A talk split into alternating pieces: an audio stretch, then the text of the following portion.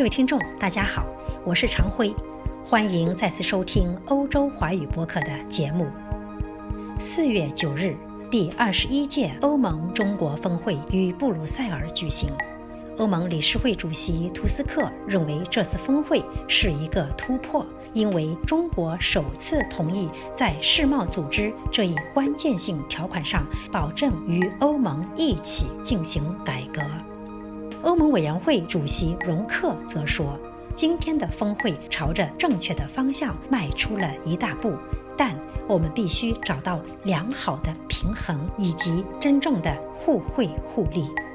大家都知道，在峰会之前，欧盟委员会于三月十二日发布了一份名为《欧盟中国战略展望》的报告，为欧盟国家元首和政府首脑提出了十项具体行动，并在三月二十一日至三月二十二日的欧洲理事会上进行了讨论和批准。阅读欧盟中国战略展望报告，不难发现，欧盟正在着手调整与中国之间的关系。针对中国在全球表现的姿态、加剧的贸易经济增长以及安全隐患，欧盟做出的回应值得关注。欧盟中国战略展望报告称，欧洲越来越意识到中国带来的挑战和机遇之间的平衡已经发生了变化。在过去十年里，中国的经济实力和政治影响力以前所未有的规模和速度增长，反映了其成为全球领先大国的雄心。欧盟官员认为，中国没有全面开放市场。中国政府利用补贴培育龙头国有企业，在南海，中国采取着一系列行动；在科技和电信行业，中国大力打造自己的主导地位。因此。欧盟表示，中国再也不能被视为发展中国家，它是全球重要的行动者和领先的技术力量。它在世界上的存在，包括在欧洲的存在，应该伴随着更大的责任，即坚持以规则为基础的国际秩序，以及更大的互惠、非歧视和其制度的开放性。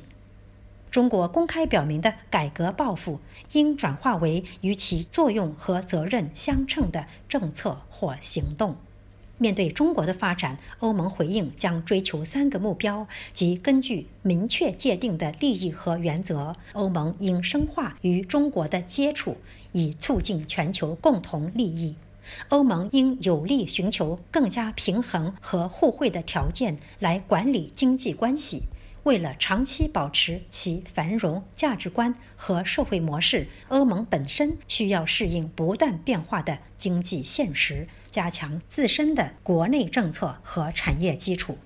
欧盟中国战略展望这份报告意味着欧盟把中国放在了主要战略对手的位置上对待，认为中国在经济上是 5G 网络发展等关键科技领域的竞争对象。在政治上更已经是一个全面对手。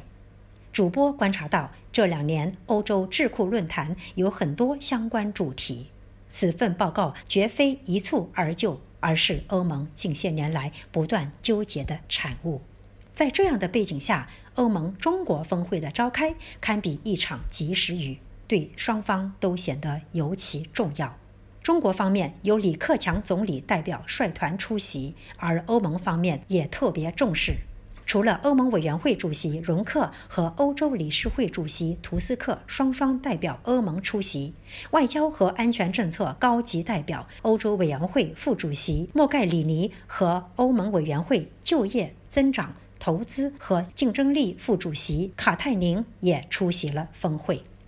峰会上。中国总理李克强在有关国企补贴、市场准入以及反对强迫性技术转让等方面向欧盟做出了让步，而欧盟一方面称赞峰会有所突破，另一方面还在对北京持观望态度。双方达成的共同声明称，下次峰会将对中国本次峰会承诺的落实情况进行总结。共同声明长达七页。双方保证在国际规则基础上发展贸易，反对单边主义和保护主义。欧盟认为中国对国企的补贴造成了市场恶性竞争，双方谈判后达成的共同声明，保证在世界贸易组织框架下强化有关工业补贴领域的国际规则。在市场准入方面，北京作出明确保证：中方与欧盟相互提供便利，不得歧视任何一方。欧盟一直认为欧中双方市场开放不对等，中国可以自由进入欧盟市场。而欧盟企业进入中国市场时，却遭遇重重阻力。共同声明在反对强迫性技术转让方面写道：“必须避免强迫转移技术。强迫转移技术是这些年来欧美富华企业的一大心病。”在美国单边主义和中国“一带一路”冲向欧盟市场的局面下，欧盟一直寻求着重新平衡与中国的外交和贸易关系。共同声明的出台，使欧中双方达成了多项共识，得以共同面对特朗普政府胡搅蛮缠的商业威胁。这当然是一件令人快慰的幸事，也是合乎双方利益的必然。毕竟。中国已成为欧盟的第一大进口国、第二大出口国。各位听众，今天的节目到此结束，感谢收听，我们下次再会。